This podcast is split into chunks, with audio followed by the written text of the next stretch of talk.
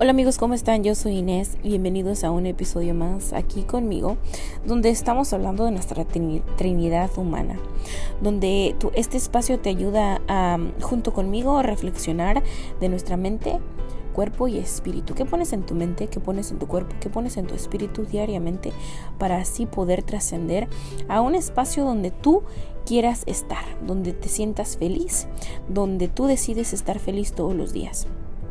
Bueno, pues sin más preámbulo, uh, espero se puedan quedar conmigo estos 20 minutos, como les recuerdo, eh, para poder meditar juntos del siguiente tema. Cuando me siento bien, tengo que tener cuidado. Ten cuidado. ¿De qué tienes que tener cuidado eh, en esos momentos que te sientes feliz? Esta mañana me puse a meditar varias cosas y entre esas cosas que estaba meditando, valga la redundancia,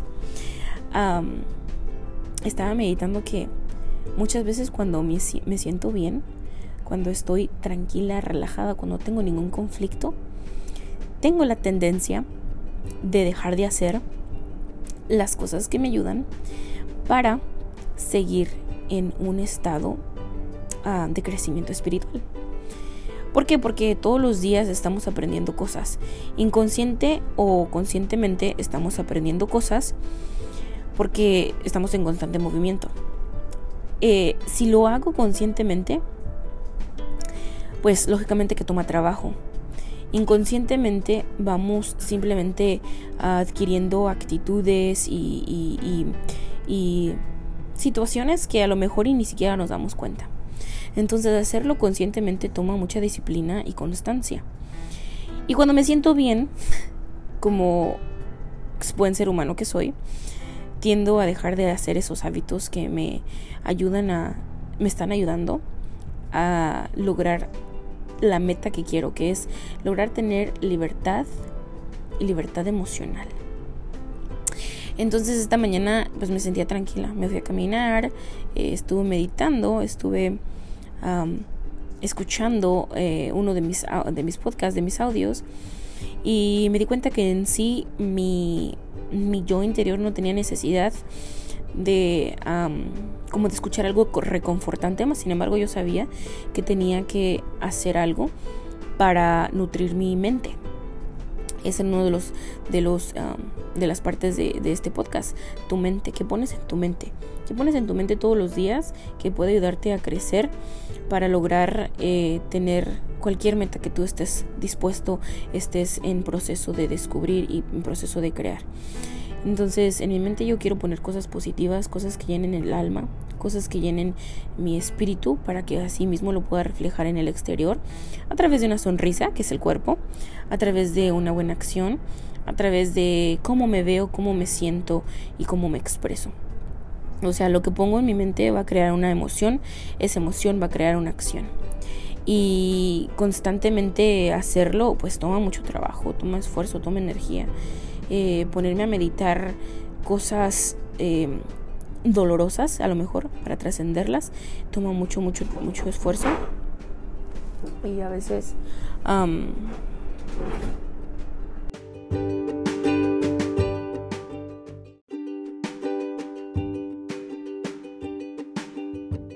Y a veces no queremos hacer ese trabajo de poder lidiar con esas emociones que postergamos y postergamos y postergamos por el hecho de que son difíciles de trabajar.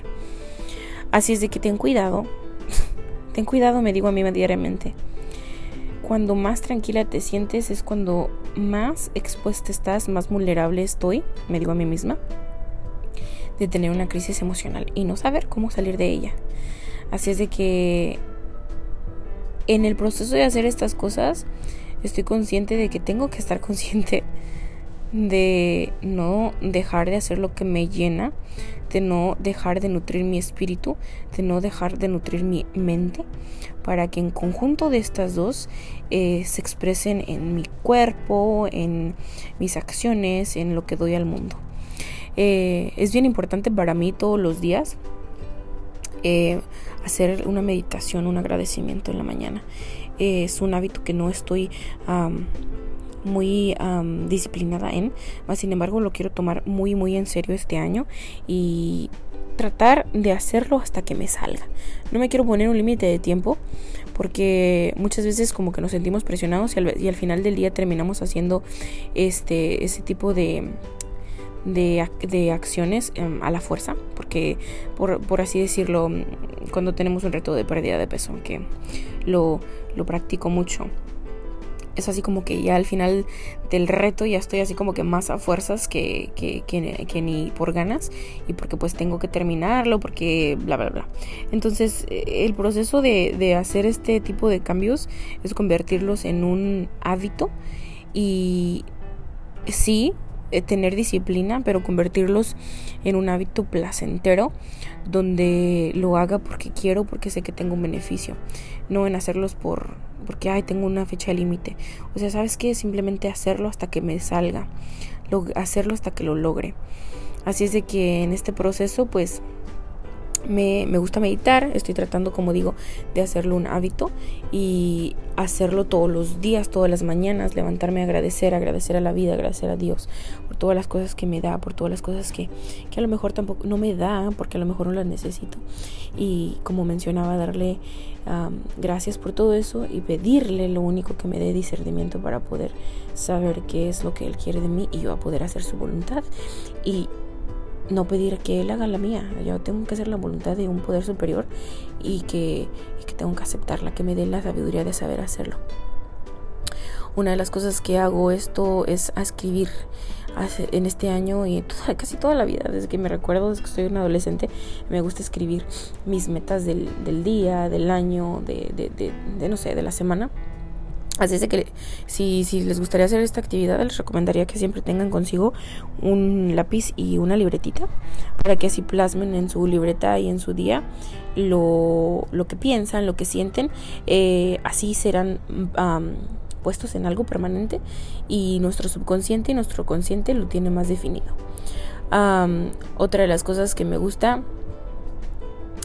es dejar a Dios con lo que ya con lo que yo no puedo. Eh, como les mencionaba en la oración de la serenidad eh, qué es lo que le pido que me ayude a hacer cuando estoy haciendo la oración de la serenidad que simplemente me ayude a entender lo que quiere y dejar el resto en manos de él. Eh, preocuparme por mí es lo único que yo tengo control de. En este fin de semana estuve estuve meditando eh, muchas cosas muy importantes.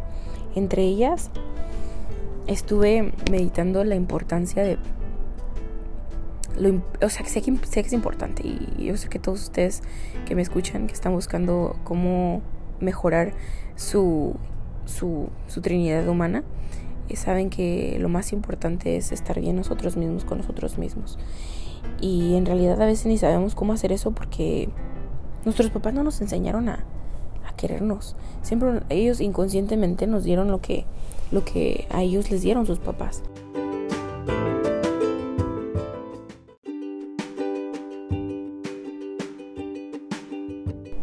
Así es de que nuestros pobres padres ni siquiera nos pueden dar lo que ellos no tienen. Ellos no recibieron de sus papás lo que nosotros queremos recibir de ellos. Así es de que que ellos nos enseñen a cómo querernos, cómo tener una buena autoestima, no es algo que les salga natural. Em, ellos nos enseñaron a cómo preocuparnos por los demás. Eh, inconsciente o conscientemente nos dijeron que para ser importantes teníamos que preocuparnos por los demás primero y después, al último, después de 58 mil millones de años, eh, preocuparte por ti. Pero en realidad en estos meses, años que llevo tratando de eh, aprender, de desaprender y aprender cómo vivir mejor para ser ah, realmente la persona que yo quiero, he aprendido que empieza por mí. Que para que yo logre tener un despertar espiritual y ser un ser de luz para mí misma y para las otras personas, para poder trascender y a lo mejor ayudar a alguien más, tiene que empezar por mí. Tengo que empezar yo a cambiar yo, a darme yo lo que yo quiero. esto está súper, súper, súper interesante porque en el transcurso de este aprendizaje eh, soy más receptiva a traer a mi vida ideas de cómo hacer esto con más facilidad. Es bien complicado tener una buena autoestima y a veces tenemos la idea errónea de que una persona que tiene buena autoestima es una persona que le gusta a, lo mejor hacer el ridículo y no siente pena, pero en realidad es más profundo que eso. Cuando vemos que alguien está actuando en internet de maneras a lo mejor un poco vergonzosas y que se parece que no le da mucha pena a esta persona, uno dice, ay, esta persona tiene buena autoestima. Pero en realidad la autoestima es algo más profundo, algo más allá de lo que yo pensaba que era. Es cómo darte a ti mismo lo que tú quieres y lo que te mereces, sin esperar que alguien más te lo dé.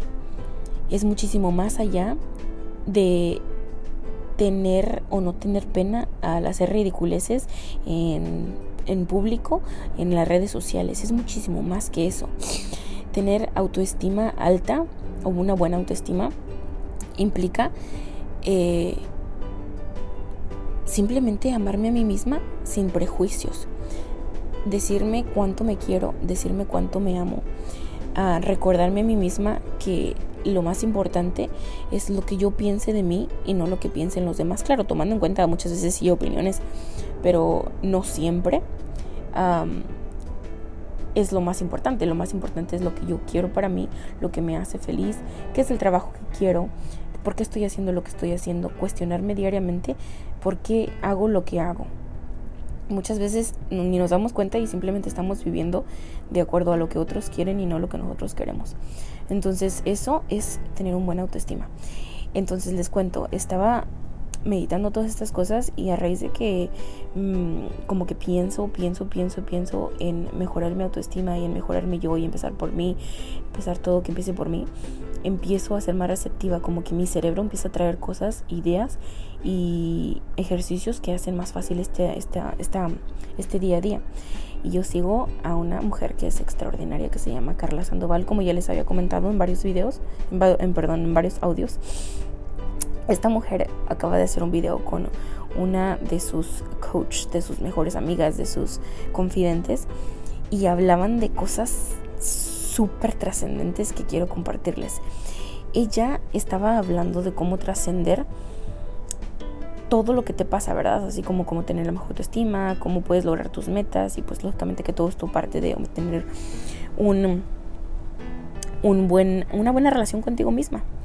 Y Carla le contaba a esta mujer que ella, hablando con su, con su psicóloga, terapeuta o coach personal, le hablaba de cómo ¿Cómo, cómo tú, consciente o inconscientemente, que por lo general es inconscientemente, entrenas a la gente a, a quererte? O sea, por ejemplo, tú enseñas, entrenas a la gente a respetarte. Muchas veces queremos de la gente algo que ni nosotros mismos nos damos. Por ejemplo, queremos que nos respeten, pero ni nosotros mismos nos respetamos. Queremos que, queremos que nos traten bien, pero ni nosotros mismos nos tratamos bien. De verdad que esta semana mm, me puse a meditar eso y cuántas veces me digo a mí misma que soy bien inteligente, cuántas veces me digo a mí misma que soy chingona, cuántas veces me digo a mí misma que, que, que, que está bien equivocarme, pero que lo puedo hacer mejor. ¿Cuántas veces me trato bien? Y me trato bien en el, en el aspecto espiritual, emocional y, y en todos los aspectos que puede existir y habidos por haber. En realidad es que no. En realidad es que alguien no me puede dar lo que yo misma no me doy. Así es de que ella estaba hablando de cómo nosotros con nuestras actitudes hacemos que los otros nos traten como queremos. O sea, no sé si ustedes han escuchado a veces que decimos, es que tienes que poner límites, tienes que poner límites. Y empezamos a ponerle límites a la otra gente. Así como que no te permito que me hables así. No, así no son los límites. En realidad los límites son de una manera muy diferente. Los límites que yo he aprendido a poner son los límites que yo me pongo a mí misma. ¿Qué tanto puedo tolerar? ¿Qué tanto eh, me, expongo yo a cosas que no son buenas para mí? ¿Qué tanto, eh, qué tanto me expongo pues en general a actitudes, a gente, a situaciones, a cosas? Esos son los límites. Ahora he aprendido yo que si simplemente no me gusta de la manera que alguien me habla, me alejo.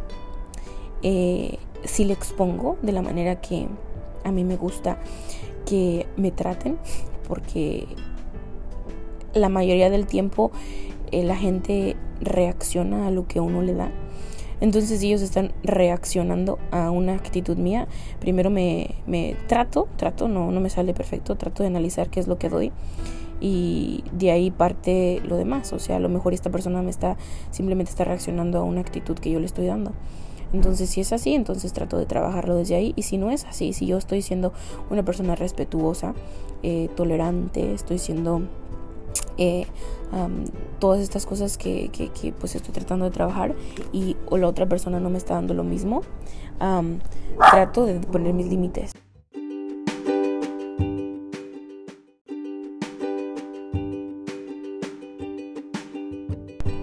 Bueno, bueno, y así es prácticamente como yo practico poner límites ante las situaciones. Ya no le pongo límites a la gente, sino me pongo límites a mí de qué tanto puedo eh, yo estar expuesta a.